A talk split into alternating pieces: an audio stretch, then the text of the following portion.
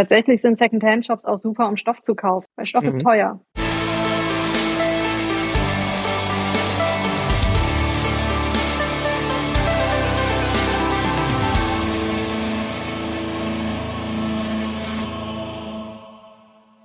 Hey ho und herzlich willkommen zum GZM Cosplay Podcast, eurem Podcast über Cosplay und allem, was dazu gehört. Ich bin euer Moderator Juri von Snowfish Creations, der einzige Moderator, welcher nur nun auch das allererste Mal in seinem Leben mal was selber nähen muss. Und wofür hat man denn einen Podcast und eine Truppe hier im Team als auch Gäste, die sich mit Dingen auskennt, mit denen man selber sich überhaupt nicht auskennt?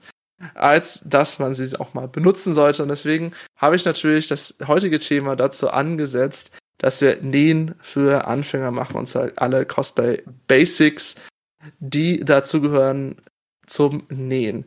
Das ist nicht unser erster Teil, wie ihr in den vergangenen Folgen und Monaten schon gehört habt. Geht es schon mehrfach um Anfänger-Sachen beim Cosplay. Also, falls ihr noch andere Fragen habt, zum Beispiel, wie baut man Prop, wie baut man eine Rüstung, hört einfach mal in die vergangenen Podcasts rein. So.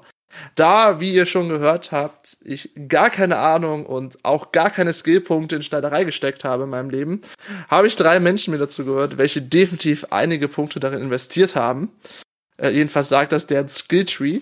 Äh, deswegen stelle ich natürlich zuerst die Frau vor, die auch ein einziger Tree ist, manchmal, je nachdem.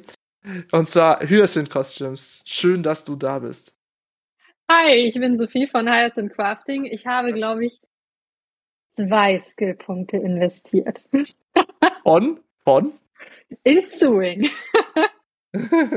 In Nähen. Ähm, ich finde es schön, dass ich hier verkauft werde als jemand, der Ahnung von Nähen hat. Ich kann wunderbar Rechtecke zusammennähen.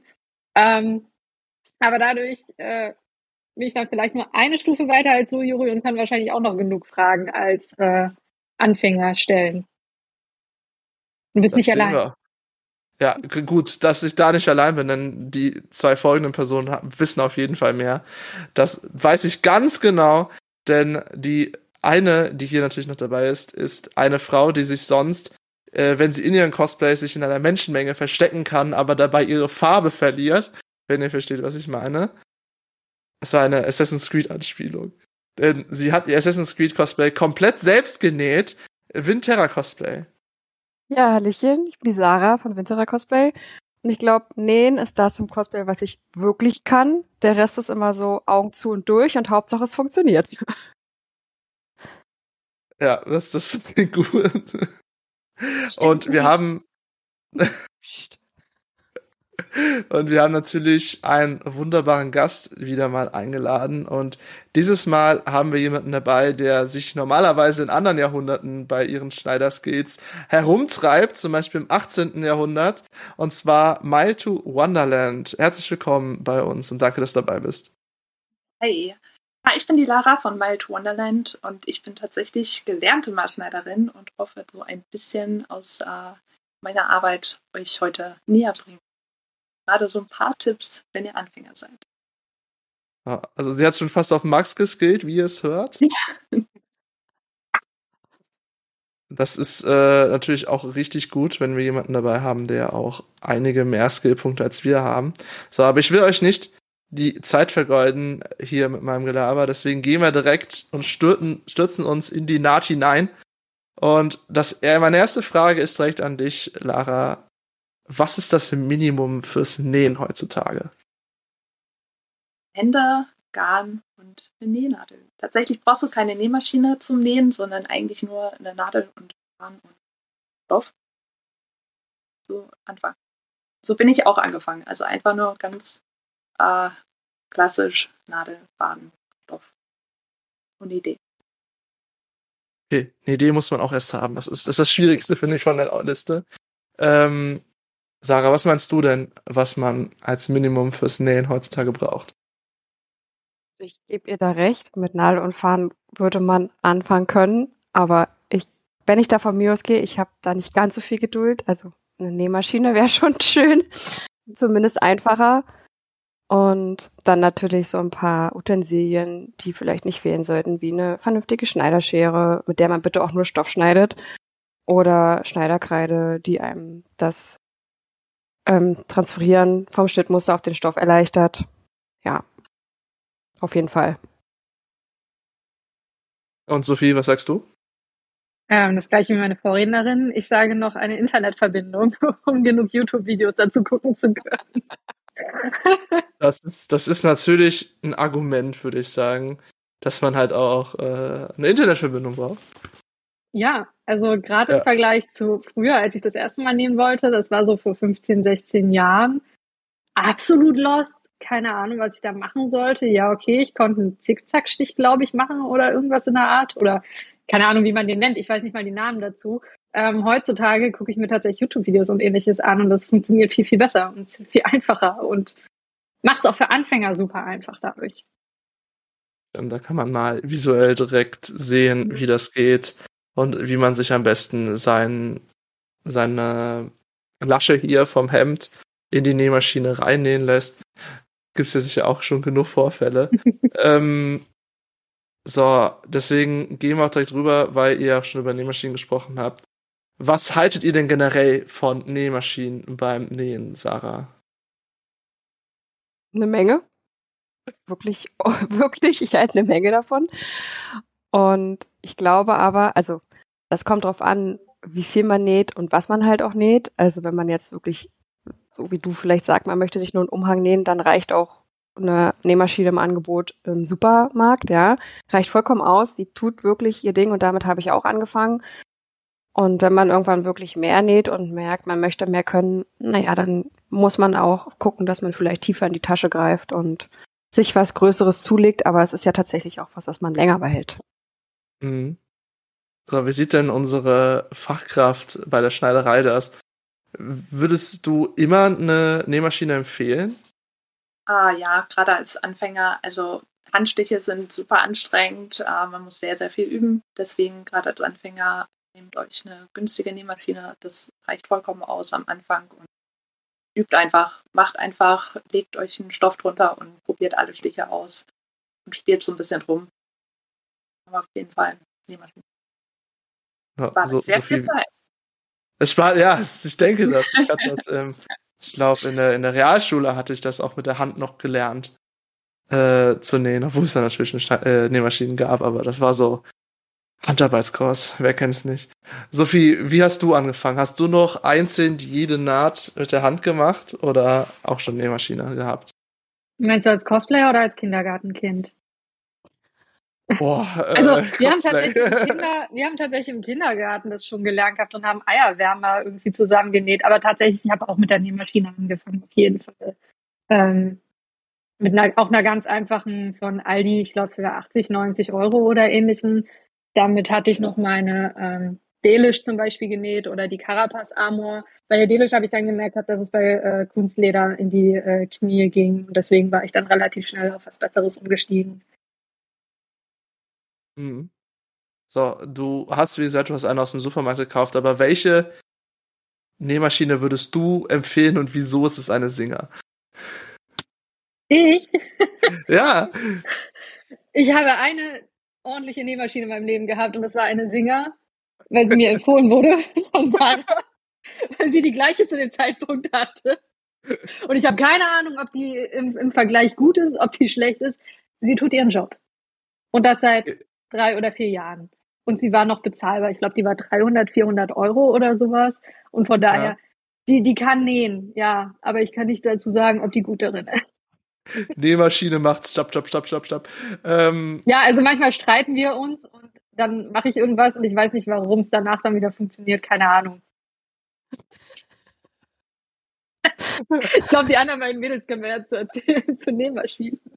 Lara, du hast sicher einige Nähmaschinen in deiner Laufzeit bisher gehabt. Welche würdest du denn empfehlen? Und ist es auch eine Singer? Äh, nee, es ist eine Pfaff, aber Singer und Pfaff gehören, glaube ich, mittlerweile zusammen. Ähm, ich habe eine Pfaff Ambition, die ist super, die ist aber auch äh, teuer. und äh, gerade wenn man Anfänger ist, braucht man die nicht. Also eine Singer ist meistens die, die man bei Lidl Aldi bekommt und das reicht vollkommen. Die muss nur einen mhm. geraden Stich können und vielleicht noch einen Zickzackstich und ein bisschen. Das reicht. Mit Anfang. So, ich weiß jetzt eh- schon nicht mehr, was ein Zickzackstich ist. Das ist auch praktisch. Das sagt der Name doch schon. ich weiß! Sie macht hoch, runter, hoch, runter, hoch, runter. die Ecken sind spitz. Nein! Doch. Wie ein gesundes Ähm, EKG. Ähm, was ist denn für dich persönlich, Lara, der große Unterschied zwischen dieser professionelleren Nähmaschine und halt der billigen aus dem Discounter oder Supermarkt? Tatsächlich, die ist viel, viel schwerer als eine günstige und kann halt viel besser mit auch schweren, dicken Materialien umgehen. Also Kunstleder oder Samt oder mehrere Lagen Kunstleder ist alles gar kein Problem. Und äh, bei einer günstigen, die kämpfen dann schon, wenn sie es überhaupt schaffen. Aber die fangen dann irgendwann an, ein bisschen rumzumucken. Also Mhm. Also, würdest du einfach sagen, dass halt der Mechanismus, der hinter der Nähmaschine steckt, halt deutlich effektiver und stärker ist, dass er halt auch Materialien wie halt dickere äh, Fake- oder Echttierhäute ähm, halt durchtrennen kann und normale sind halt einfach so gesehen zu schwach oder schlecht verarbeitet. Okay, gut. So, Sarah, warum schmolzt du? Willst du über die Singer reden? Nee.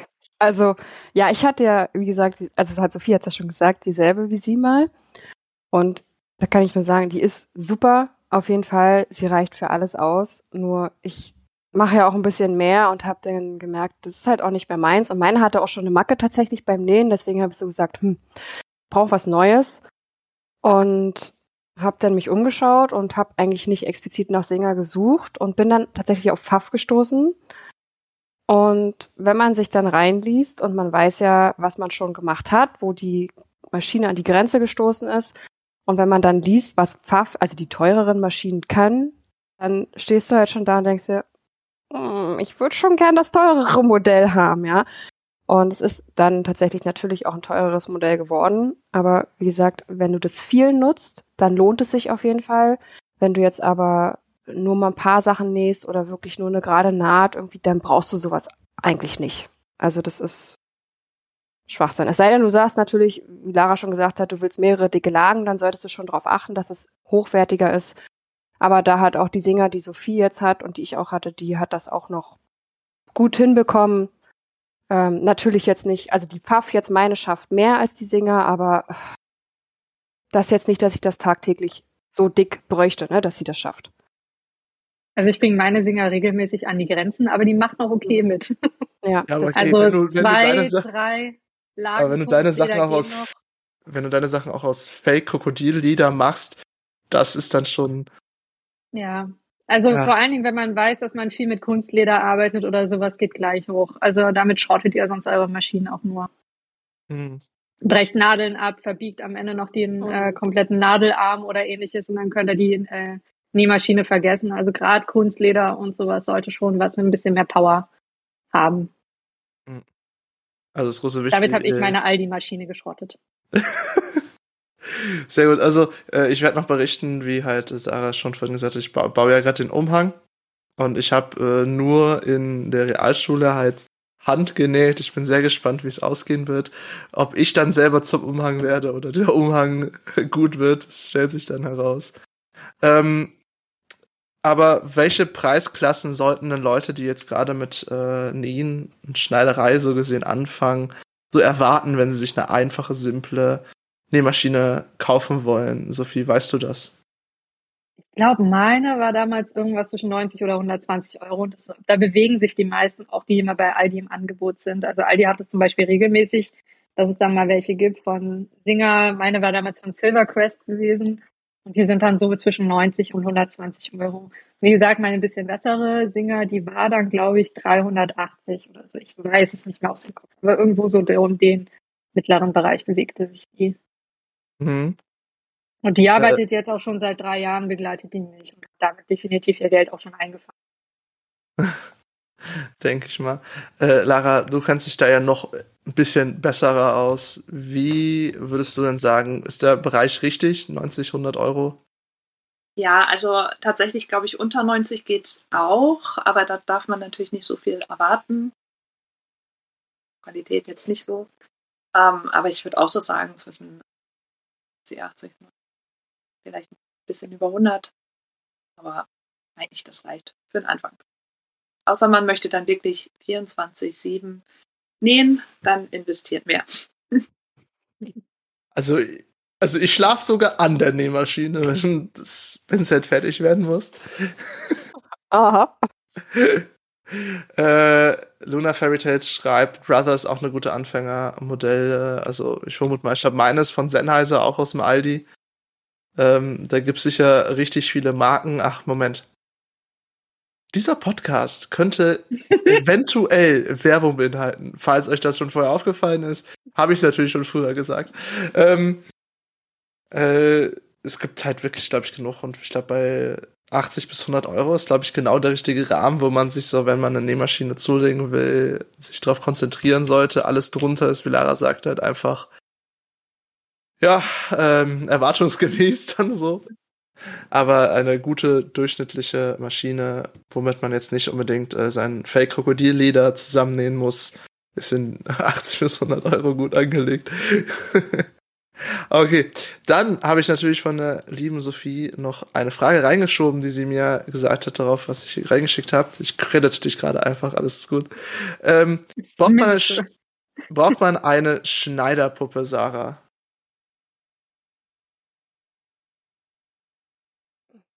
Ja. Also es wird vielleicht beim ersten Mal auch ohne gehen, wenn man es an sich selbst macht, aber dann wäre eine zweite Person hilfreich. Aber um es nochmal dann vielleicht sich, also wenn man jetzt alleine ist, das der Puppe anzuziehen und zu gucken, hier und da was rumzuzuppeln ist. Also ich meine, ich kann mir jetzt nicht einen Ärmel selber anstecken an mir, ja, deswegen ist so eine Schneiderpuppe halt einfach hilfreich. Aber wie gesagt, kommt vielleicht auch auf das Kleidungsstück an, was ich nähen möchte. So ein Umhang kann ich auch ohne Schneiderpuppe natürlich nähen. Ähm, aber ja, ich würde es empfehlen. Also ich habe tatsächlich auch eine, die ganz stinknormalen weißen, die man nicht verstellen kann. Ich habe mir auch mal eine geholt, die man verstellen kann. Ich kann nur sagen, für mich ist sie Murks, weil ich kann sie nicht, also mir hilft sie nicht. Äh, seitdem ich die habe, hängt ein Cosplay darauf, was fertig ist und ist quasi eine Displaypuppe, ja, nur ohne Kopf. Ähm, aber ja, ich würde es auf jeden Fall empfehlen. Und die gibt's auch super günstig, teilweise manchmal im Angebot. Mhm. Lara, was würdest du sagen? Braucht man sie unbedingt oder ist es auch nur eine Empfehlung? Ähm, ich bin auch ohne angefangen, das geht, keine Frage, aber äh, es ist so viel einfacher, wenn man eine Schneiderpuppe hat. Ähm, und äh, es gibt die wirklich super günstig für 30 Euro und äh, das wird euch das einfacher machen. Ähm, erwartet aber nicht, wenn die ganz günstig ist, dass sie eure Maße hat und das funktioniert dann einfach. Da müsst ihr vielleicht ein bisschen beachten. Ähm, aber es ist, wird auf jeden Fall helfen. Und die Verstellbaren sind wirklich, könnt ihr vergessen. Gehen mhm. super schnell kaputt und äh, nein. Also keine, keine verstellbaren am besten, ne? Ich glaube, die verstellbare war auch eine der größten Fehlinvestitionen in meiner ja. Karriere. Ja. Uh. Okay. Gut zu merken, gut zu merken. Aber Lara, im Vorgespräch hattest du mir noch was erzählt, dass ich dich bitten würde, zur Schneiderpuppe nochmal zu erzählen, weil das ist wirklich was, da habe ich im Leben nicht dran gedacht. Aber ich denke an vieles nicht. Ähm, du hattest nämlich erzählt, was ist, wenn man eine Schneiderpumpe nicht mit den richtigen Maßen hat? Was macht man da? Genau, also ihr könnt ganz einfach Schulterpolster nehmen, die gibt es in verschiedenen Größen und ähm, Formen. Damit könnt ihr Brustbereich, Hüftbereich, Schulterbereich auspolstern und ansonsten einfach ein Kissen äh, malträtieren und äh, Inhalt nehmen und dann auspolstern. Das ist relativ easy. Man muss ein bisschen darauf achten, dass die Kurven vernünftig bleiben und die Proportionen, aber damit könnt ihr kostengünstig eure Schneiderpuppe auf eure Maße bekommen. Genau, so kriegt man auch die perfekten 90, 60, 90. Ähm, Skelly schreibt gerade im Chat, Skelly Cosplay, ich habe mit einem Gaffertape-Abdruck vom eigenen Körper gearbeitet. Ist das eine gute oder schlechte Idee, Sophie? Was meinst du? Ähm, ich glaube, das ist eine richtig coole Idee. Also ich habe auch schon einige Cosplayer gesehen, die mit äh, Gaffertape und Frischhaltefolie komplette Ganzkörper-Dummies von sich äh, abgeformt haben. Ähm, das ist richtig cool. Ich persönlich bin einfach nur zu faul und ich habe das Glück, dass die eine Marke, wo ich immer meine Schneiderpuppen hole, fast die gleichen Maße bis auf die Oberweite wie ich habe. Ähm, davon habe ich mittlerweile, glaube ich, drei. Ähm, Deswegen habe ich das persönlich nie ausprobiert, aber so, richtig gut. Ich, ich frage mich, ob es so viel kostengünstiger ist, weil man hat halt keinen Ständer dazu etc. Ich muss auch sagen, ich liebe die Ständer von diesen äh, Styropor-Perücken, weil die auch super für Wick also für Perückenköpfe sind. Also ich mache mein Perückenstyling da dran zum Beispiel auch. Ähm, aber klar, besonders ähm, bei, bei bestimmten Proportionen. Also ich habe zum Beispiel eine schiefe Hüfte, das muss ich halt immer mit einberechnen, ähm, wenn ich direkt von der äh, Puppe abforme. Wenn man da halt einen Dummy von sich selber hat, ist natürlich richtig geil. Ich war nur bis heute zu faul dafür. Ne, ich, ich habe einen. Ich habe einen aus Duct Tape.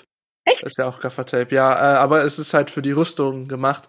Und ich habe ihn mhm. noch nie richtig benutzt, äh, weil es halt bei meinem Körper ein bisschen problematisch ist. Ich habe ja nicht, ich bin ja leicht übergewichtig, aber auch ohne Übergewicht habe ich äh, eine sehr, wie nennt man das, äh, vererbt leider feminine Brust. Ähm, ich glaube, so kann man es, denke ich mal, drunter verstehen, äh, dass halt die, äh, die Brustpartie halt ein bisschen nach vorne gekommen ist. Äh, nein, es sind keine Brüste, liebe Zuschauer, es ist einfach nur, ähm, das Fettgewebe sammelt sich da mehr als am Rest des Körpers. Ähm, äh, das ist halt unglaublich nervig bei eigentlich allem. Ich habe äh, heute doch meine Maße genommen für halt, ob ich mir eine Schneiderpuppe zulege für äh, das aktuelle Projekt hier. Und es ist halt unglaublich schwer, sowas zu finden. Deswegen habe ich das von Lara sehr begrüßt, als sie mir gesagt hat, mach's einfach selber, kleb mal dran, ist doch scheißegal, das geht doch super. Ähm, also wenn ihr Übergrößen habt oder haben solltet oder halt Körperformen, die halt nicht ähm, in Modezeitschriften wiederzufinden sind, ähm, dann macht's halt einfach selber, wie halt Skelly es empfohlen hat mit Gaffer-Tape, was halt auch eine gute Idee ist. Aber wenn ihr es halt richtig haben wollt, würde ich es halt kaufen und dann polstern. Das, das glaube ich, mag ich nämlich für so was. Wenn ihr das Geld mittlerweile dafür habt, also ne, weil ihr gerade irgendwie beruflich äh, von der, vom, vom ja. Geldgeber geküsst worden seid oder sechs am Lotto hattet. Es gibt mittlerweile auch richtig coole Anbieter, die Schneiderpuppen für Personen direkt herstellen. Also da gibt es mittlerweile oh. Bausätze sozusagen, wo man sich dann quasi auf der Seite die einzelnen äh, Körperteile sozusagen zusammenkaufen kann. Und ähm, da gibt es dann Polster, die man dann extra dran machen kann, die extra halt für diese Schneiderpuppen entwickelt worden sind und kann sich das dann quasi selber zusammenbauen. Ist auch richtig mhm. geil. Aber es ist ein bisschen hoch, hoch, hochpreisiger, aber ist schon schick. Also fand ich also cool, ich hab, als ich das gesehen habe. Ich habe heute eine gefunden, die hatte fast meine Maße bis halt auf die Brust, äh, im, sogar fast, äh, sogar meine Körpergröße so gesehen mit 197 Zentimetern. Äh, aber das waren 200 Euro. Ist das dann noch mehr, die selbstgemachte? Ist das schon ein 500er Bereich? Ich, mm, ich glaube, die Basispuppe äh, ging auch da los und dann konntest du halt, keine Ahnung, für, für 40 Euro oder für 50 Euro dann halt quasi ähm, so Brustpolster oder Schulterpolster oder Hüftpolster dazu kaufen. Ähm, ich kann dir nachher die Seite mal raussuchen. Ich habe die über irgendeine Cosplayerin mal gesehen gehabt. Vielleicht finde ich die wieder. Ja, können wir dann auch im Endeffekt für Menschen mit Übergröße bei uns in der Beschreibung auf der Webseite schön verlinken. Äh, da machen wir direkt sogar richtige Werbung, diesmal nicht nur namentliche. Ähm, aber ich finde das halt sehr wichtig, weil bei meiner Suche, vor allem als Mann, äh, findest du halt sehr wenig, wenn du halt nicht aus der Zeitschrift eine Körperform hast. Ich denke, bei der Frau ist das auch ähnlich, wenn man halt hier und da ein, zwei Kilos mehr hat. Oder halt eine schiefe Hüfte, vermute ich mal, war es auch nicht so einfach, ne? Das Angebot für Männer ist auch viel geringer. Also ich habe auch eine Schneiderpuppe ähm, gesucht gehabt, als ich einen Cosplay für meinen Freund angefangen hatte. Und da war die Suche auch definitiv länger gewesen als äh, ohne. Also zumindest für Laien, wenn man jetzt nicht unbedingt direkt im Schneiderbedarf professionelle Puppen sucht, sondern halt die einfachen Styropor-Sachen. Mhm. So, dann gehen wir nochmal auf den Kostenpunkt, den du auch so schön erwähnt hattest, wo wir ja schon über 200 Euro plus Puppen waren. Was sind so denn die günstigsten, die ihr kennt, Lara? Ich glaube, die lagen zwischen 30 und 100. Ähm, ich glaube, da liegen, da sind auch irgendwo diese, ähm, die man verstellen kann, aber da geht es davon ab. Ich glaube, für alle. ähm, aber das, du kannst in dem Bereich auf jeden Fall was finden. Würdest du äh, sagen, dass es egal ist, ob es jetzt eine 20, äh, 30 Euro Puppe ist oder eine 150 Puppe, äh, Euro Puppe, dass ihr halt nur, dass eure Maße richtig sind? Oder würdest du sagen, äh, kommt doch schon wieder drauf an, wofür das ist? Ja, genau. Also ähm, so die günstigsten, das sind meistens wirklich nur welche, wo du äh, Klamotten drauf zeigen kannst, also zum Display. Aber ähm, wenn es zum Schneidern sein soll, dann muss dann Styropor und so drunter sein, dann wird es teurer. Dann kommt es wirklich drauf an, was braucht man. Und dann, ob es Mhm. ein ganzer Körper sein soll oder nur ein Oberkörper und ob du Arme haben möchtest oder nicht. Ich empfehle immer Arme.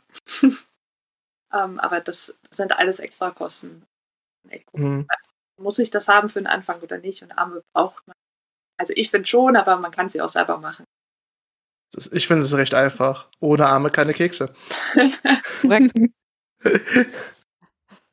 Ähm, Sophie, ich hatte dich ganz vergessen zu fragen, bei deiner großen Sammlung an Schneiderpuppen, würdest du den überhaupt empfehlen? Ja, ich persönlich nur Schneiderpuppen. Also ohne Schneiderpuppen wäre ich persönlich echt äh, aufgeschmissen. Also einmal ähm, als Display sind die halt super. Ich habe halt Cosplays, die ich nicht lagern kann, weil die halt zu filigran, zu kompliziert sind oder ähnliches. Ich habe die danach auch dann immer auf der Schneiderpuppe, die ich dann quasi zu dem Kostüm am Anfang dazu gekauft habe. Deswegen habe ich drei oder vier. Ähm, aber für mich persönlich geht nichts ohne die Sachen, gerade weil ich halt viel Maß an mir selber nehmen muss und ähnliches. Es ist einfach viel, viel einfacher. Es motiviert auch mehr, finde ich persönlich, um dran zu arbeiten. Also wenn man das Cosplay die ganze Zeit an der Schneiderpuppe neben sich hängen hat, ist es irgendwie immer mehr im Auge und motiviert mich persönlich zum Beispiel zumindest äh, mehr damit zu arbeiten, weil man dann sieht, wie es so Stück für Stück an der Puppe wächst. Ja, ich, ich, ich kann das durchaus verstehen, denn es ist nämlich komplett anders, als diesen großen goldenen Klumpen im Hintergrund zu, äh, zu haben auf dem Boden. Äh, äh, weil es halt einfach, ähm, es liegt halt einfach da. Es ist, es ist im Weg, es sieht nicht schön aus und ich denke, so ein Ding wirklich motiviert das. Äh, würdet ihr aber so nebenbei, wo wir gerade bei sind, Display-Puppen mehr empfehlen, wenn man jetzt nicht schneidern möchte? Oder würdet ihr immer Schneiderpuppen empfehlen, wenn ihr was auf Display haben möchtet? Reden wir jetzt von Schaufensterpuppen dann direkt, also diese kompletten oder weiterhin von den Styropor? Geht auch in Richtung, geht auch in Richtung. Einfach weil das gerade gut in äh, das Puppenthema passt. Sophie, Ähm. würdest du nur Schaufensterpuppen sagen oder auch größere Puppen, wenn jetzt man äh, sie nicht nur fürs Nähen benutzen möchte? Also ich habe zwei Schaufensterpuppen, also eine komplett große, die halt auch bei Bekleidungsgeschäften im Fenster stehen, habe ich zwei Stück, die sind unten im Keller und ich benutze die eigentlich nie, weil die Proportionen teilweise so oft sind, dass man nicht wirklich auf denen arbeiten kann. Die Cosplays sehen auch meistens daran immer ein bisschen komisch aus, weil die haben dann tatsächlich meistens irgendwie einen überlangen Torso oder irgendwie eine nicht vorhandene Hüfte oder viel zu große Brust etc. Also ich persönlich mag auch Display auf den Schneiderpuppen selber persönlich lieber. Es sieht besser aus, meiner Meinung nach. Also ich habe damals zwei Schaufensterpuppen gekauft für eine Convention, um halt alles zeigen zu können, weil na klar, dann hat man halt die Arme und die Beine noch. Aber ähm, ich benutze die wirklich nur für Conventions, also wenn ich wirklich ausstelle und alles zeigen muss. Mhm. Okay, Sarah, bist du der gleichen Meinung? Ich bin, glaube ich, noch ein bisschen mehr von diesen Schaufensterpuppen begeistert, aber einfach nur, weil ich bei Sophie selber mal eine ausprobieren konnte. Äh. und da wirklich das komplette Cosplay ausstellen konnte, inklusive Perücke und dachte nur, wie geil ist das denn? Und für einen Post ist es halt auch super auf Instagram zu zeigen, aber wie sie halt schon sagt, wenn du nicht diese Maße hast, sondern, also ich bin ja ein bisschen fülliger als so eine Schaufensterpuppe, dann wabbelt es eher mehr und du musst versuchen, das mehr zu verstecken, damit es fürs Foto noch gut aussieht. Also sag mal, wenn es nur um Display geht, ist es vielleicht auch in Ordnung, gerade um es mal komplett zu zeigen. Aber ich glaube, die liegen auch so bei 50 Euro, wenn man Glück hat. Und die Frage ist, sind diese 50 Euro einem wert nur dafür? Ich habe es jetzt tatsächlich überlegt, ob ich mir eine zulege. Aber ansonsten, wenn man jetzt sagt, man nutzt sie auch fürs Schneidern, dann würde ich sie auf keinen Fall empfehlen. Auch weil du nichts feststecken kannst. Sie ist ja nicht aus Styropor, du kannst keine Nadeln reinstecken, gar nichts. Das ist halt einfach, ist nur Plastik. Genau. Also ich würde sie auch maximal für Rüstungsbau noch empfehlen, weil man kann halt dann ganz gut an den Oberschenkeln oder Unterschenkeln Sachen abformen oder drauf arbeiten, wenn man halt modelliert oder dergleichen. Aber halt auch nur, wenn man tatsächlich in dieses Schema Stelzenbeine reinpasst, weil es gibt halt wahrscheinlich nicht sonderlich äh, erreichbare, also verfügbare ähm, Schnell, Sch- Schaufensterpuppen im normalen Körperbereich bis höheren Bereich. So, und dann natürlich geht diese Frage auch nochmal an dich, Lara. Deswegen habe ich mich auf, aufgespart. Ich denke, du würdest immer zur Schneiderpuppe auch wegen der Multifunktionalität äh, hinweisen. Auf jeden Fall. Also das, ähm, die Podcast-Hörer sehen es nicht, aber hinter mir ist eine Display-Puppe, die sieht ähnlich aus wie eine Schneiderpuppe, hat aber auch ein bisschen abnormale Proportionen. Ähm, deswegen, selbst die günstigen Schneiderpuppen sind keine richtigen Schneiderpuppen, sondern haben zwar einen Stoffbezug, aber sind proportional ein bisschen suspekt. Ähm, also immer ein bisschen darauf achten, wie für Proportionen sehr, aber immer Schneiderpuppe zum Nähen, weil äh, also Nadeln bei einer Schaufensterpuppe, also viel Spaß. Keine Ahnung, wie ihr das machen wollt. Vielleicht. Also dann, das sind so, das sind so richtig, richtig guten, dann steckt man das so stecken. mit dem Hammer. Ja, Nägel. Heißkleber. Es gibt auch, auch Leute, die mit Heißkleber nähen, habe ich gehört. Ich habe das auch in irgendeinem Artikel heute gelesen, wo ich am Recherchieren war. Und ich saß da so, was? Das muss ich Das ist auch schon haben. sehr oft gehört, dass es einige äh, Cosplayer gibt, die tatsächlich einfach sagen, ich mache alles mit Heißkleber, ich nähe auch mit Heißkleber. Okay, cool. Viel Spaß. Hält dann einen Tag. Ja, ja wahrscheinlich. Ja, oder Skelly schlägt vor eine Tackerpistole auch. Sicherheitsnadeln. Alles, alles, einfach das ganze, einfach ein Cosplay aus Sicherheitsnadeln. So ein, Muss aber gut polstern, ne? Ja. das könnte einer wehtun. Ach, das, das geht schon. So, äh, Lara, gehen wir mal weiter im Thema. Welche Vorbereitungen sind denn wichtig, wenn man ein Projekt starten will zum Nähen? Was würdest du sagen, muss man unbedingt tun?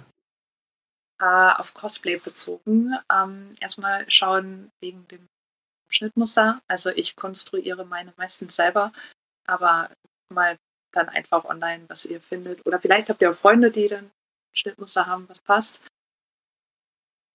Stoffen und euer Budget.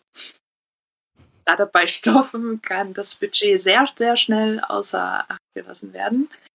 Ähm, und dann braucht ihr eure Nähmaschine, das passende Garn für euren Stoff, äh, vernünftige Stofflehre, bitte nicht Papier sein. Und ähm, Kopierpapier für euer Schnittteil. Äh, also ihr wollt ja irgendwie das Schnittmuster auf euer Stoff übertragen, entweder Kopierpapier oder ihr schneidet euer Schnittteil aus, legt es auf den Stoff. Äh, Kreide oder Stoffstifte, die mit Hitze verschwinden oder nach einer Zeit von alleine. Empfehle ich nicht, wenn ihr nicht durchgehend am Cosplay arbeitet, dann passt das mit euren Markierungen. Ähm, eure Nadeln und Ersatznadeln auch für die Maschine, weil ich habe schon öfters gehabt, dass ich keine Nähmaschinennadel mehr hatte und ich habe sie zerstört. Dann ja, musste ich halt Pause machen. Meine ich ganz so. Und ein Lineal und Maßband. Aber auf jeden Fall halt voll, total Berserker gehen beim Nähen ist dann doch schon drin, dass halt alles zerstört und zerbricht, oder? Ja, das kann so schnell passieren mit diesen Nähmaschinennadeln. Einmal auf einer anderen Nadel gekommen oder auf die Stichplatte oder ein bisschen zu viel dran gezogen. Das. Mhm. Sarah, wie viel bereitest du dich denn darauf vor, ein Cosplay zu nähen? Also ich schaue es mir natürlich an und gucke, welche Teile, also ich entwerfe selten ein Schnittmuster selbst, weil ich immer so nach dem Motto, ich muss das Rad nicht neu erfinden. Das ist aber halt die bequeme und ich glaube auch anfängerfreundlichere Variante, weil dieses Selbstschnittmuster entwerfen ist halt doch ziemlich schwierig.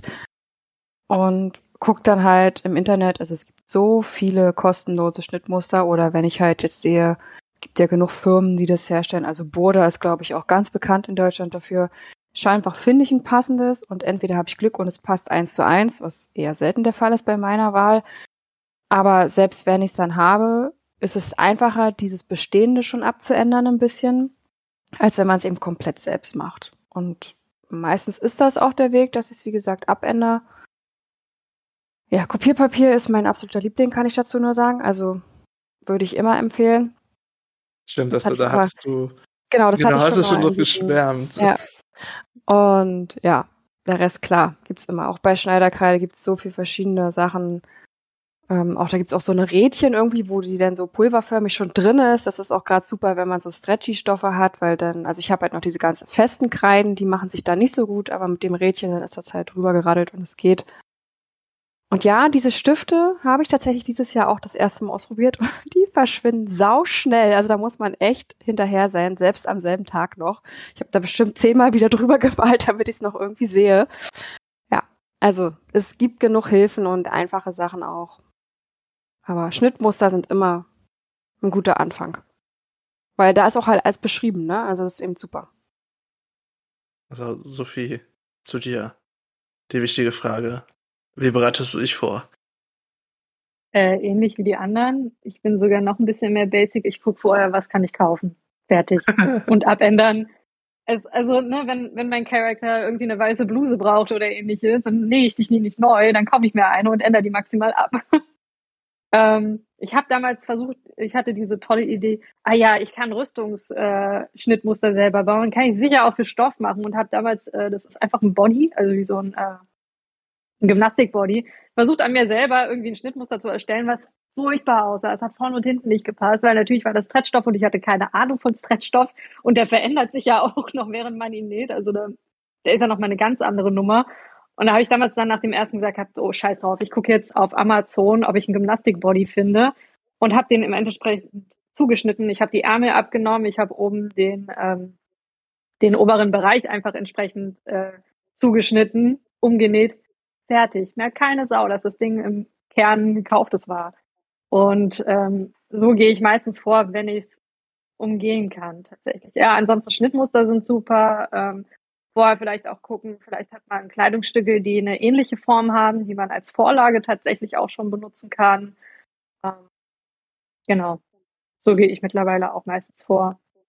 Mhm. Also äh, kannst, kann man auch sehr gut halt schon existierende Kleidungsstücke nehmen und einfach halt daran rumschnibbeln, wie man will und das dann halt so nähen, wie ja. man es braucht. Also ich kann ein T-Shirt nehmen und kann es flach auf den Stoff legen und im Endeffekt der Kontur folgen und den Nähten. Und dann habe ich im Endeffekt schon das Schnittmuster für ein T-Shirt. Hm, also gehört zu deiner Minimum an Ausrüstung auch ein Nahtrenner, vermute ich mal. Nee, nee, ich nehme die T-Shirts nicht auseinander. Nicht? Du kannst, nee, du legst einfach das T-Shirt so schön flach auf den Stoff drauf und kannst im Prinzip da, die, beim T-Shirt sind ja die Nähte links und rechts an der Seite. Und da schneide ich dann halt auch mit der Schere auf meinem Stoff ran und da nähe ich dann halt auch meine beiden Stoffbahnen zusammen. Aha. Genau. Und das gleiche funktioniert halt auch mit den Ärmeln. Also da gibt es auch ganz, ganz viele ähm, Beispiele auf YouTube dafür, wie ich einfach ein äh, T-Shirt-Schnittmuster übertrage. Das ist super einfach. Mhm. Mhm. Ja. Interessant, interessant, interessant, interessant. Es sieht man schon, was der Unterschied macht zwischen äh, Null-Skill-Punkten und einem Skill-Punkt. Man weiß, dass man Dinge auch einfach abschneiden kann. ja. Das musste ich aber auch das, erst vor zwei, drei Jahren dann. Ich nehme einfach das, was schon existiert und schneide das einfach um. Es ist so viel einfacher und frustfreier, wenn man jetzt nichts äh, wirklich Spezielles hat oder ähnliches.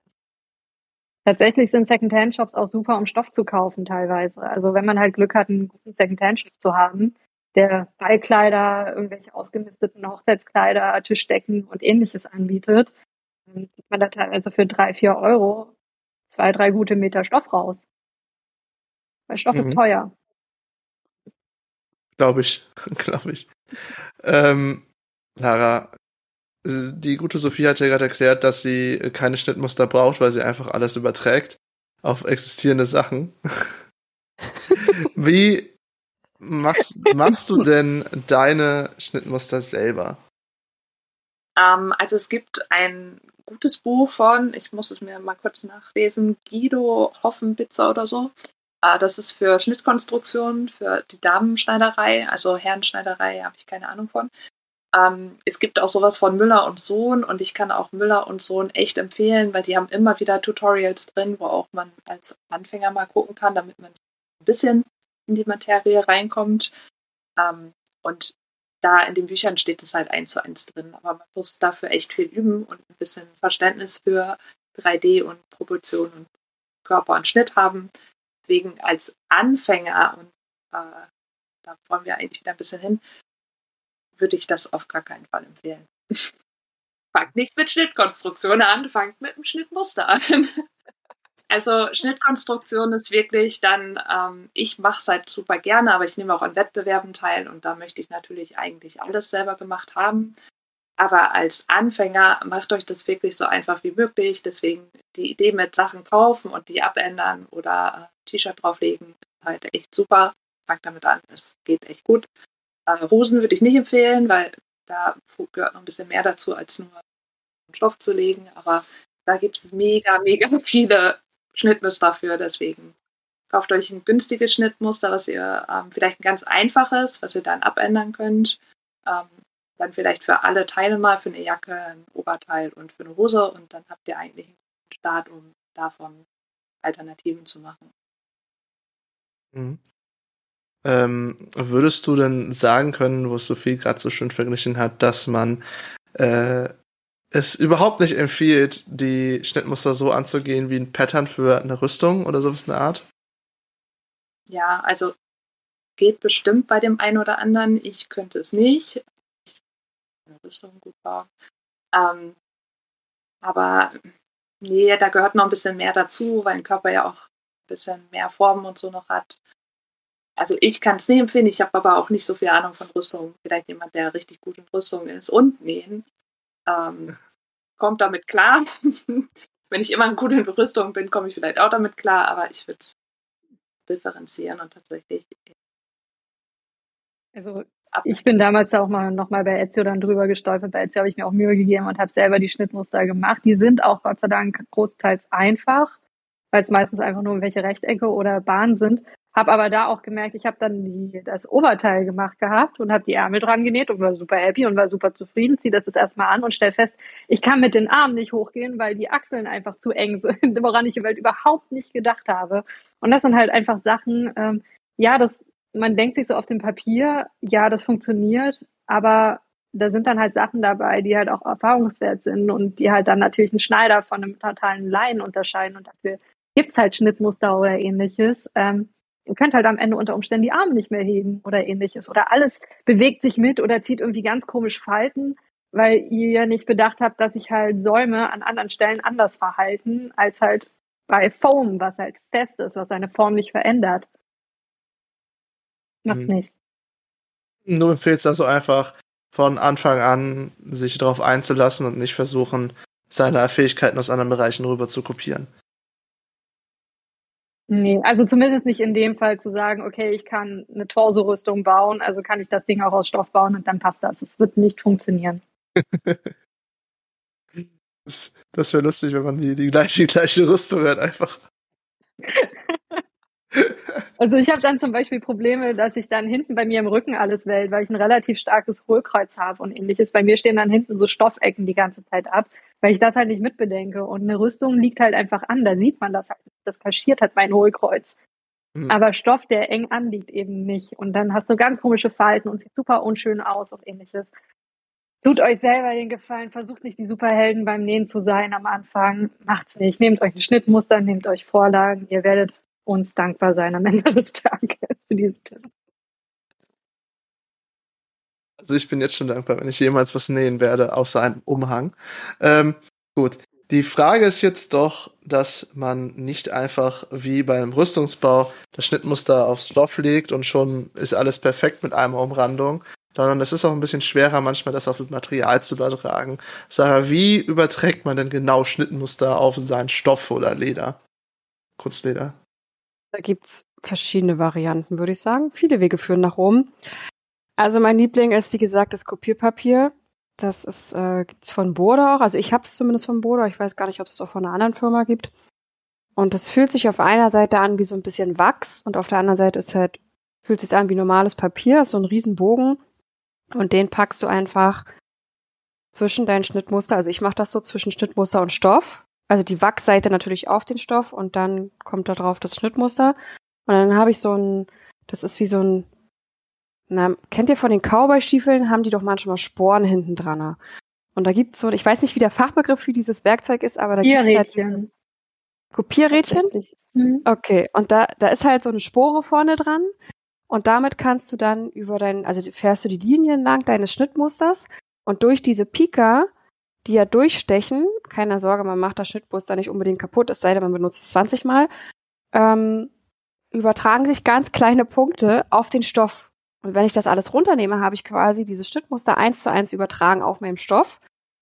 Natürlich kann man auch sagen, man schneidet dieses Schnittmuster aus und nutzt dann Schneiderkreide und zeichnet es nach. Aber das, damit habe ich angefangen. Ich muss sagen, das ist nicht so meins.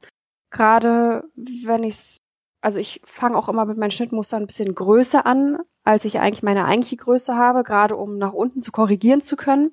Weil das ist einfacher, wenn ich nachher alles abschneide oder so, dann das ist dann schlecht, wenn ich dann doch mehr Stoff brauche. Aber ich glaube, das Kopierpapier ist auf jeden Fall eine gute Lösung, auch gerade für Anfänger, weil du dann wirklich deine Schnittmuster komplett siehst und auch alle Linien und dann alles übertragen kannst, eben was auf diesem Schnittmuster ist. Also es gibt ja auch mal Markierungen, die im Schnittmuster drin sind, also nicht unbedingt am Rand. Und du kannst halt alles damit übertragen und hast es dann, bis du fertig bist, dauerhaft dran. Ja. Das ist mein. Liebling. Lara, ist das auch dein Liebling oder benutzt du eine andere Technik? Tatsächlich, äh, daher, also weil ich einfach konstruiere, habe ich die Schnittmuster ausgeschnitten und äh, steck sie fest oder äh, beschwer sie mit Gewichten und äh, gehe dann ähm, mit Kreide dran lang äh, mit der Nahtzugabe. Aber äh, ansonsten, weil schneidet bitte keine Schnittmuster auseinander, die ihr kauft, weil ihr wollt es bestimmt nochmal wiederverwenden und wenn ihr es auseinanderschneidet, ist kaputt und dann ist vorbei. Schneidet es nicht auseinander. Benutzt Kopierpapier und Kopierrädchen und dann äh, ist alles gut. Lalala. Ja, da, guckt, da guckt jemand so in die Distanz, als will er nicht erwischt werden. Hast du es schon so gemacht, Sophie? Ich wollte es tatsächlich beim nächsten machen, weil ich mittlerweile für diesen Kopierprozess zu faul bin. Aber das liegt auch daran, dass ich nicht so ein cooles, so ein cooles Kopierpapier hatte, sondern ich hatte immer Schneiderpapier, also es ist wie so Transparentpapier fast. Und habe das über das Schneider, äh, über das Schnittmuster drüber gelegt und bin dann mit Bleistift habe ich das quasi abgepaust äh, sozusagen und dann ausgeschnitten und dann auf den Stoff draufgelegt. Und das ist ein ziemlicher Abfuck. Wenn man das irgendwie so gefühlt dreimal über dieses Schnittmuster im Endeffekt drüber gehen kann, äh, muss ich, wie gesagt, das nächste Mal, wo ich das machen wollte, hatte ich mir eigentlich geschworen, scheiß auf das Schnittmuster, ich schneide das jetzt aus. Vielleicht probiere ich es doch nochmal mit dem Kopiermuster, mit dem Kopierrädchen. Genau, also, Ich werde berichten, was es am Ende geworden ist. Aha. Aber bitte denkt dran, nicht die falsche Farbe zu nehmen, weil das Kopierpapier gibt es in verschiedenen Farben und wenn ihr einen weißen Stoff habt und ihr nehmt ein gelbes Papier, ihr kriegt es nie wieder raus. Nie wieder. Also das ist wirklich, wenn das drin ist, ist es drin und deswegen Kopierpapier benutzt es wirklich äh, mit ähm, drüber nachdenken, weil wenn das drin ist, ihr bekommt es ganz schlecht wieder raus. Und gerade in Stoffen, die teuer sind, das tut euch weh. Und sonst die, die Methode mit Papier drüber könnt ihr auch Backpapier nehmen oder äh, Brotbackpapier. Das ist günstiger, ähm, ist auch super. Habe ich auch schon gemacht. mh. Und seid nicht wie ich Chaoten und benutzt Kugelschreiber als Überträger. das, das, das klingt alles sehr nach mir, Sophie. Das klingt alles sehr Ja. nach mir. Das ist witzig, weil manchmal bin ich wirklich super akkurat und versuche alles richtig zu machen. Manchmal habe ich einfach wirklich partout keinen Bock. Und äh, wenn die Schneiderkreide den Tag irgendwie nicht will und ich weiß, dass keiner die Innenseite sieht, dann nehme ich auch Kugelschreiber. Ich habe auch schon Feinliner genommen. Alles schon. Als nächstes kommt der Edding. Nee, der drückt zu sehr durch. Es sei denn, es ist Leder. Nein, das ist Leder. Tatsächlich äh, Filzstift auf Kunstlederrückseite. Super. Also tatsächlich äh, Kunstleder etc. mache ich mit Kugelschreiber oder äh, Feinliner. Hm, Mhm. hm, Mhm. Mhm. Mhm. Mhm. hm, hm. Gibt es noch andere Techniken, Lara, neben den einfachen äh, Abpauschen, würde ich das nennen, und ähm, dem guten alten Burda?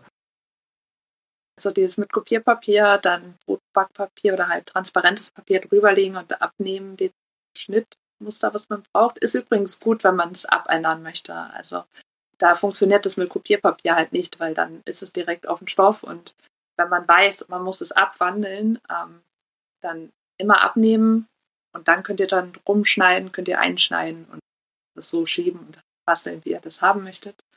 Äh, ansonsten also beim Übertragen dann, ja, also Filzstift könnt ihr benutzen bei Leder, aber macht's. So. Es gibt, es gibt einen Silberminenstift, den könnt ihr bei Stoff benutzen, das geht auch. Und ansonsten die Hitze ähm, empfindlichen, die dann verschwinden, das ist auch okay. Aber testet das einfach vorher an einem kleinen Probestück, welcher Stift am besten geht. Und sonst immer Kreide anspitzen. Bei jeder Millimeter, der da ein bisschen zu viel ist, wird euch später Leitung nehmen. Hm. Ich denke auch nicht, dass das besonders einfach ist. Aber wo wir bei Probestücken waren, Sophie, Mockups, was kannst du uns darüber erzählen? Ich finde es so schön, zwischen zwei Profis zu sitzen und so zu tun, als hätte ich voll die Ahnung und jedes Mal einfach als K.O. dazwischen grätsche. Ich mache keine Mockups und ich bereue es jedes Mal.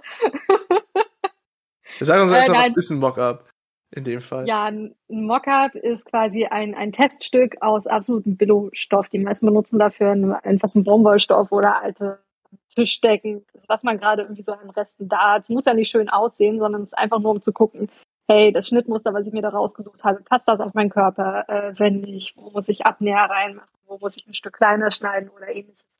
Das macht absolutes Sinn. Ich habe das damals auch bei meinem Valita-Oberteil das erste Mal gemacht gehabt und war auch dankbar dafür, weil ansonsten wäre es eine Totalkatastrophe ausgegangen. So war es dann nur eine halbe Katastrophe. Aber aus anderen Gründen, weil ich halt ein komisches Hohlkreuz habe und ich viel Hüfte und das sind nochmal andere Sachen. Ähm, aber es hilft auf jeden Fall ungemein, um zu gucken, ähm, wo müssen die Nähte hin, wo muss ich noch was wegnehmen, wo passt wo Manche haben einfach einen Abstand zwischen Schulter und Brust, wo man dann nochmal Stoff dazu rechnen muss oder einen kleineren Abstand, wo man dann weniger Stoff braucht oder ähnliches. Ähm, Mock-up, es sei denn, ihr habt absoluten Billo-Stoff und es ist euch sowieso egal. Oder ihr seid euch absolut sicher, dass es funktioniert. Hm.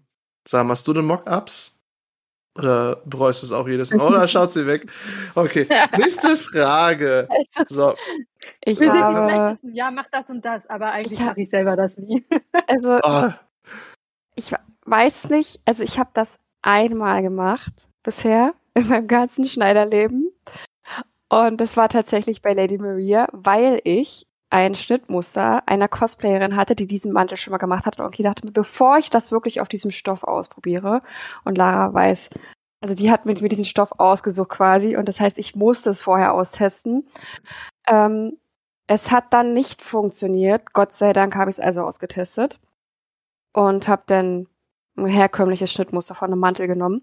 Aber das war, wie gesagt, das einzige Mal, wo ich das gemacht habe. Ansonsten ist es, wie gesagt, dadurch, dass ich immer eine Nummer größer schneide und dann anpasse an mir selber, bin ich ganz gut gefahren bisher, um das mal so zu sagen. Ja. Ähm, natürlich ist es wahrscheinlich für jeden Anfänger zu empfehlen, mit Mockups zu arbeiten, einfach weil es viel Frust und Ärger erspart und ähm, billigen Baumwollstoff zu kaufen. Das kann kriegt man überall an jeder Ecke. Ja, Juri, du weißt Bescheid fürs nächste Mal. ähm, Ikea. ja. Und wenn man Ja. vielleicht mehr Übung hat, kann man vielleicht sagen, hier oder da brauche ich keins mehr. Äh, aber wahrscheinlich wird jeder Profi mir auf die Finger hauen und sagen, du musst unbedingt ein Mockup machen, das gehört dazu. Keine Ahnung, weiß ich nicht. ich, ich kenne es aus dem Rüstungsbau. Ähm, also vom, vom Smith- Smithing und so weiter.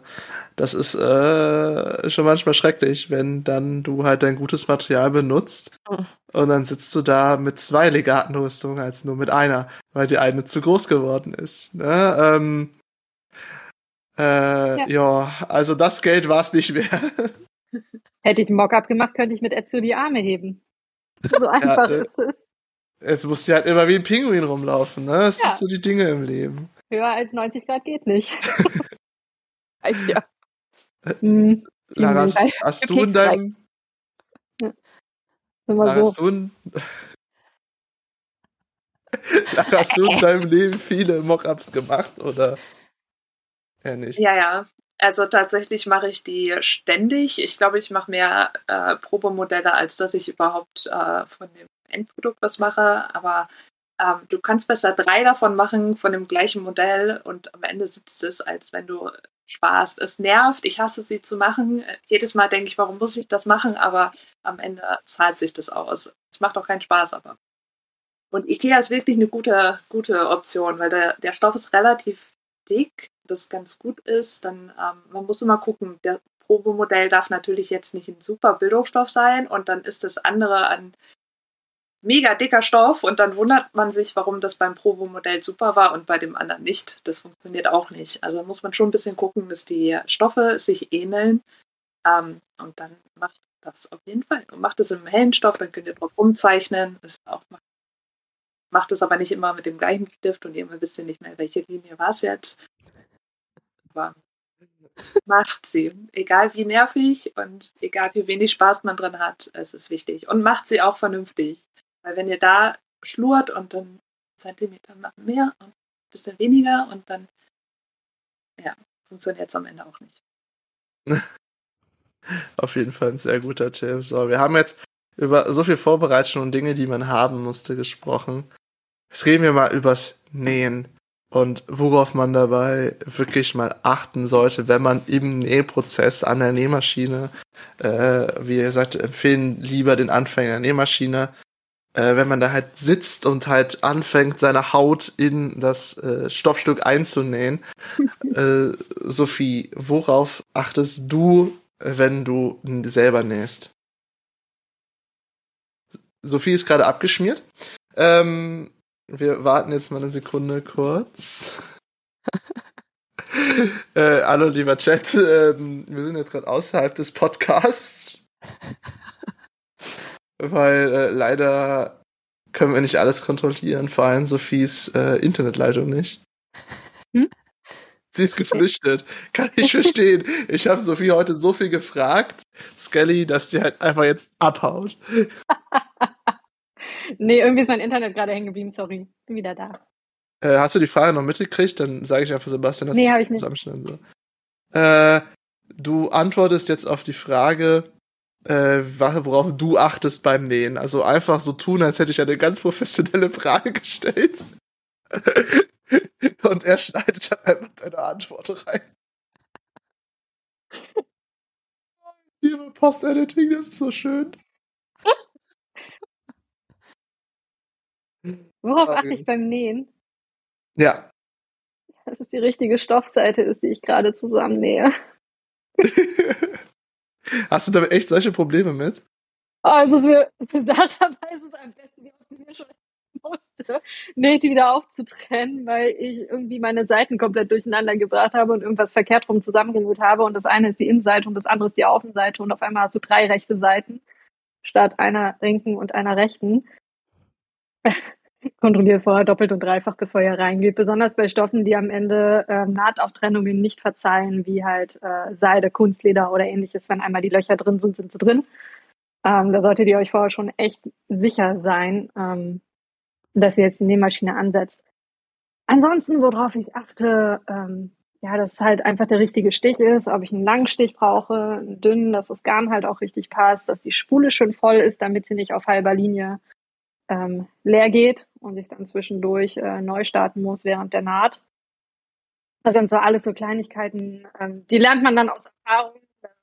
Immer wieder Unfälle unterwegs geben, die man dann halt korrigieren muss, wo man sich dann denkt, okay, ich mache ein Detail drüber, um, das zu kaschieren. Ähm, und irgendwann kennt man dann so die Stolperscheine, die halt auch mit einer Nähmaschine selber entstehen. Mittlerweile erkundige ich mich auch vorher, ob es halt nicht ähm, Nähmaschinenfüße gibt für Sachen, für bestimmte Nähte oder sowas, die ich vorhabe. Also, wer mir auf Instagram folgt, hatte im Sommer wahrscheinlich meine absolute Offenbarung über Rollsaumfüße mitbekommen. Ähm, wo ich mich immer gefragt habe, boah, wie kriegt man denn so kleine Säume hin äh, am Rand von Stoffen, wenn ich jetzt nicht eine, eine zweite Lage habe, um die Naht zu machen und habe dann halt gegoogelt und rausgekriegt, oh, es gibt einen Rollsaumfuß und dann macht das alles viel einfacher und schneller. Sowas macht halt Sinn, das sich vorher auch nochmal zu erkundigen, was brauche ich für eine Naht ähm, und wie mache ich die am besten. Mhm. Sarah, worauf achtest du und worauf sollte man achten, wenn man im Nähprozess ist? Ist es das gleiche wie bei Sophie oder hast du noch ein paar andere Punkte? Also auf jeden Fall, dass der Finger nicht zwischen Nadel und Stoff ist, wenn man den Stoff da, also man hält den ja und schiebt den durch und der Finger sollte nicht zwischen Nadel und Stoff landen. Auf keinen Fall. Es ist nämlich zumindest bei mir ab und an gefährlich nah dran. Ich meine, klar ist immer noch der Nähfuß da, der ihn davon abhält, aber ich denke mir so, wenn jetzt die Nadel bricht, ist dein Finger vielleicht auch irgendwann mal dran. Aber ja, ansonsten ist es halt ähnlich. Klar, mit den Nähfüßen. Ja, diesen Fuß habe ich auch, von dem sie erzählt hat, diesen Rollfuß, Nähfuß, Rollsaumfuß, ja. ja. irgendwie so, weil ich auch dachte, geile Erfindung, aber irgendwer hatte mir dann auch gesagt, die sind gar nicht so einfach zu handhaben. Also ähm, klar, wenn man es einmal raus hat, mhm. aber ja. ich glaube, du hast eine gute Erfahrung damit gemacht, aber irgendwer meinte mhm. es mal, es ist gar nicht so easy, damit das zu machen. Vielleicht kommt es auch auf den Stoff drauf an. Ähm, ja, ansonsten, ja, das mit der richtigen Stoffseite ist immer eine gute Sache und ich kann sagen, selbst noch über zehn Jahren Näherfahrung passiert einem das noch, dass man das verkehrt herum macht oder den falschen Arm an die falsche Seite näht. Das passiert einfach und ich gebe zu, ich lache dann über mich selber, weil ich mir denke, ey, nach über zehn Jahren kriegst du es immer noch nicht hin und machst diese Fehler, aber das gehört einfach dazu. Und gut ist, wenn es einem dann selber auffällt. Oder wie wenn ich bei Sophie bin und sie sagt, sie hat keine Ahnung, was das Problem ist und ich sage, ja, du hast deinen Stoffseiten falsch zusammengenäht. Es sieht aber alles perfekt aus, was möchtest du? Ja. ja. Hm. So, jetzt äh, kommen wir natürlich noch zu guter Letzt zum Profi. Worauf sollte man achten, Lara? Ganz wichtig, Garn. Verwendet kein Billogarn. Euch wird das so oft um die Ohren fliegen. Das wird reißen oder verheddern oder was weiß ich. Verwendet wirklich, versucht zumindest, gutes Garn zu verwenden. Das ist nicht so viel teurer, aber diese Boxen, die ihr manchmal bekommen könnt, äh, ist eine Katastrophe. Ähm, also ich hatte es wirklich, wirklich oft am Anfang, dass ich genäht habe und die Maschine war nicht schuld, aber ich dachte immer, die Maschine ist schuld und dann war es einfach das Garn. Und ich wusste es am Anfang nicht, dass es das Garn sein kann. Ich dachte, das ist einfach eine Schweißmaschine. Die war es aber nicht, das Garn. Und ähm, versucht die Unterspule relativ in Ruhe zu lassen, eher Oberfaden gucken, ähm, Spannung vorher checken, bevor ihr an euer Material geht. Also immer ein bisschen Probe nähen und gucken, dass beide Seiten schön aussehen das, bevor es wirklich ins Original geht, weil das wird euch leid tun. Ja, ich habe auch immer von, von dem Ausschnitt von dem Stoff, den ich halt ne, dann benutze, habe ich auch immer Stoffbahn dann übrig und lege dann die beiden Stoffe, die ich jetzt gleich für das Cosplay zusammen haben will, lege ich zusammen und mache einfach mal einen gerade Ausstich drüber, um zu gucken, funktioniert die Spannung, sieht die Naht schön aus, hakt es irgendwo, stolpert es irgendwo, ist es irgendwo doch zu dick oder ähnlichem. Ähm, auf jeden Fall immer vorher die beiden Stopplagen äh, kurz testen, die ihr zusammennähen wollt, ob es halt auch gut aussieht. Kannst du dem Garn von Lara noch sagen? Also nicht nur dieses Billo reißt viel, sondern auch wenn es zu alt ist. Das kann auch passieren. Hm. Ja, das hat, hat auch eine Art äh, Haltbarkeitsdatum, so ein Garn. Naja, steht natürlich nicht drauf, aber wenn es jetzt 100 Jahre alt ist, dann kann ich nicht garantieren, dass es noch so super hält wie eins, was ich gerade jetzt neu kaufen würde. Ne? Verdammt, also. ich dachte, der Garn meiner Großmutter wird mich retten. Das hm. könnte noch sein, da habe ich ganz viel von und das bisher hat gut funktioniert, aber wie gesagt, es kann auch ein Grund sein, dass es zu alt ist. Muss nicht, es kann aber auch sein. Mhm. Wir haben noch eine Frage aus dem Chat von Skelly Cosplay.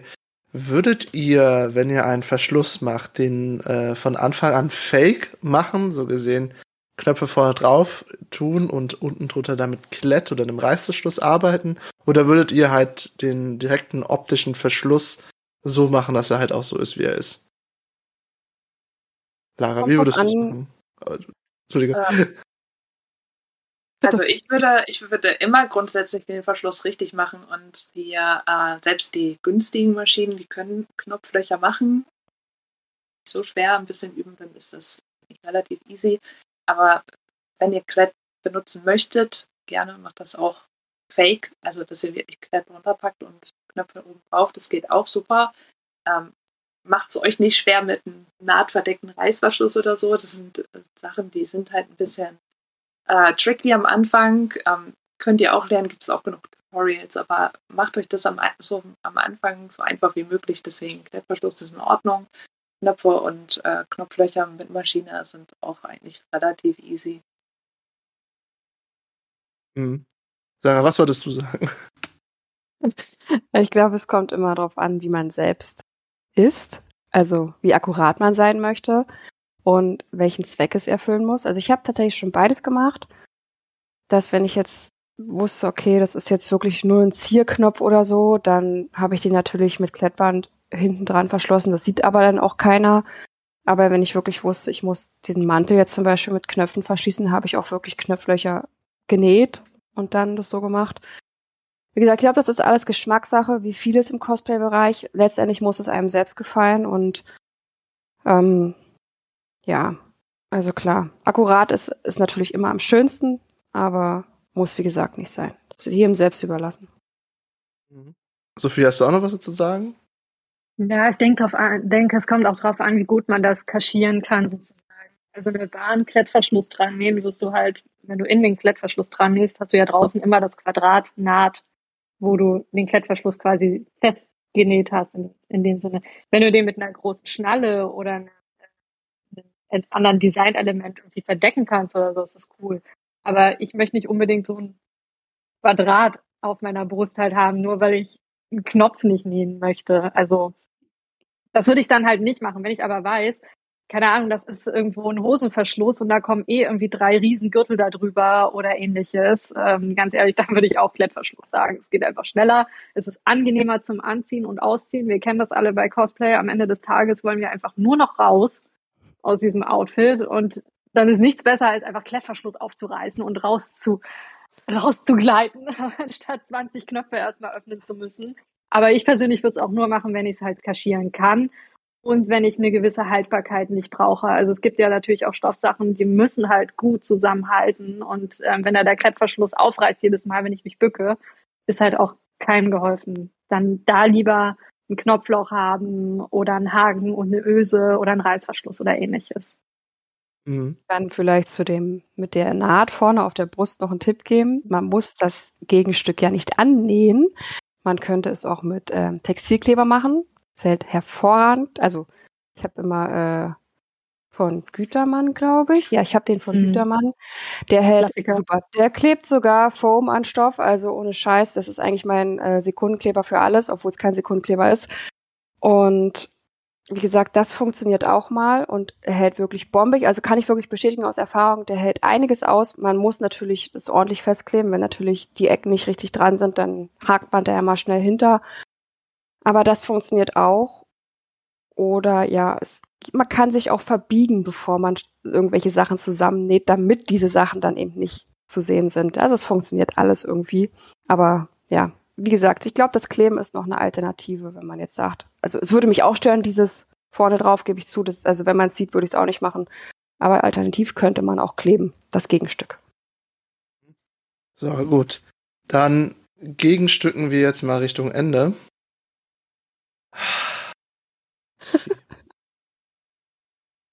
so. Danke, Sarah. Wir sind jetzt leider am Ende des Podcasts angekommen und deswegen frage ich euch drei jetzt jeweils noch einmal, was ist euer Tipp, euer persönlicher Tipp, wenn jemand mit dem Nähen anfangen will, wenn er seinen ersten Skillpunkt in den stecken will, Sophie, was ist dein Tipp für diese Person? Fang klein an. Was mir geholfen hat, war erstmal Sachen von mir selber umzunähen. Einfach um ein Gefühl zu haben, wie funktioniert eine Nähmaschine überhaupt, wie, wie verhält sich, ähm, wie verhalten sich Nähte und ähnliches. Also ich habe halt angefangen, T-Shirts einzukürzen oder den Ausschnitt von einem T-Shirt zu ändern oder eben diesen äh, Gymnastikbody umzuschneidern. Fangt einfach echt mit was total Einfachen an oder kauft euch ein Cosplay und fangt an, das umzunehmen, weil es euch nicht passt oder weil es nicht so schöne Stellen hat oder ähnliches. Ähm, ihr könnt mit größeren Sachen starten, definitiv, aber aus Erfahrung mittlerweile würde ich das anders machen. Sophie, was ist dein Tipp für Anfänger? Sorry, Sarah. Gott. Namen. Auch mit der ist kein Problem. Ich kann es auch nochmal sagen. gerne, gerne, gerne. Sarah, ähm, was ist ähm, dein Tipp? Ja, ähnlich auch, was Sophia schon meinte, bestehende Teile schon kaufen und die dann halt, also eine Bluse einfach die Ärmel abschneiden. Was auch immer hilfreich ist, sind die YouTube-Videos, die wir schon empfohlen haben. Aber auch, es gibt unzählige viele Bücher. Also ich habe selbst welche, die ich heute noch nutze, um wirklich nachzuschauen, weil die tatsächlich vieles auch erklären und bebildern. Und wenn man da mal was nachlesen will, dann sind die auch super. Also legt sie euch zu, die gibt's auch günstig. Also von daher ist es überhaupt kein Hexenwerk wenn man das hat. Mhm. Und guter Letzt der Tipp vom Profi. Was rätst du den Anfängern, Lara? bügeln. Ganz viel bügeln. Was? Das klingt, ja, das klingt total dumm. Aber wenn ihr wirklich das unterscheiden wollt von Anfänger und Pro, wenn du Profi sein möchtest, bügel. Bügel 80 Prozent, was ich immer tue, ist bügeln, weil die Nähte, also ich nähe eine Naht und gehe dann zum Bügeleisen und bügel diese Naht ein und gehe dann wieder zur Nähmaschine und, bügel, äh, nähe weiter, weil bügeln ist wirklich das, was hilft. Ähm, und ansonsten nicht aufgeben. Also alle sind mal klein angefangen und äh, wenn die Naht am Anfang noch krumm und schief ist, ist die beim hundertsten Mal perfekt. Also nicht ab irgendwie dann die Motivation verlieren, weil wir fangen alle klein an und das ist nun mal äh, ein Handwerk und ein Handwerk muss man ganz viel üben und das braucht seine Zeit. Mhm. Auf jeden Fall ein unglaublich toller Tipp und mit diesem Tipp verabschieden wir uns, denn der Podcast für heute ist leider vorbei. Aber zu guter Letzt bedanke ich mich natürlich bei den wunderbaren Personen hier, die mit mir dieses unglaublich tolle Abenteuer vom äh, Nähmaschinengeist bis hin zur kaputten Nadel, weil man zu aggressiv das Fake-Krokodilleder bearbeitet hat, ähm, durchgegangen sind und natürlich auch noch, äh, wieso man das Fake-Krokodilleder dann später auf eine Schneiderpuppe hängt, äh, drüber geredet haben und bedanke mich halt insbesondere bei den Nähkräften, die sie uns heute mitgeteilt haben. Deswegen frage ich ganz schnell und ganz toll, Sophie, wo können und ich unsere ZuhörerInnen und ZuschauerInnen finden? Ähm, auf Instagram unter hyacinth-crafting. Ganz einfach. So wie man es spricht. Geschrieben. Ihr findet mich in der Story verlinkt von GZM. Ist gar kein Problem. Ist wahrscheinlich einfacher, als wenn ich jetzt anfange, mich zu buchstabieren. Auf jeden Fall. Ja, und mich sollte man sowieso nicht buchstabieren lassen, obwohl wir bei Menschen sind, dessen Name ich sowieso immer falsch ausspreche, Sarah. Ähm, wo können dich unsere begeisterten Personis finden? Also überwiegend auf jeden Fall auch auf Instagram unter winterer-cosplay. Ich bin auch bei Facebook oder diesem, wie heißt das jetzt, Cosplay-Ock oder so, aber ja, vergisst es, macht's einfach über Instagram. Da geht das meiste. Mhm. Und wo kann man deine wunderbaren Nähkünste finden, Lara? Instagram unter Mild Wonderland. Ähm, da dürft ihr mich auch gerne anschreiben, wenn ihr mal Problemchen habt beim Nähen. Traut euch. Traut euch. Ich helfe euch. Ihr müsst es verstehen. ich bin für euch da. Sehr gut.